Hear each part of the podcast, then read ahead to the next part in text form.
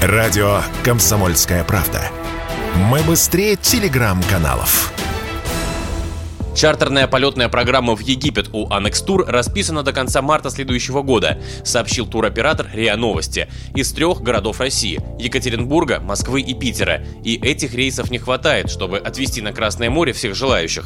Вот что сказал в интервью Радио КП вице-президент Альянса туристических агентств России Александр Крытчан. Сейчас, конечно, к сожалению, у нас не хватает рейсов в Египет из э, регионов России. У нас более-менее хорошая картина с вылетом из Москвы, но регионам катастрофически не хватает вылетов в Египет. Осенью число рейсов планируется увеличить. Однако дефицит на места в египетских отелях наблюдается уже сейчас. Причина такого спроса в финансовой выгоде, объяснил Александр Градчан. Египет сейчас один из самых недорогих вариантов для отпуска на курорте.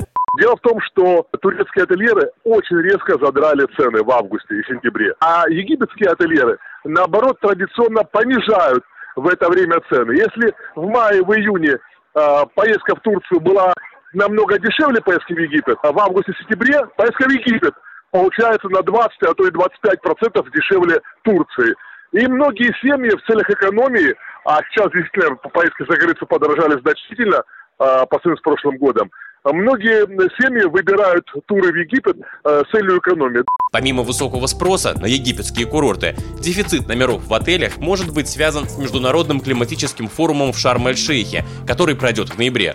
Поэтому, если собираетесь на Красное море, то с бронями лучше поспешить. Василий Кондрашов, Радио КП.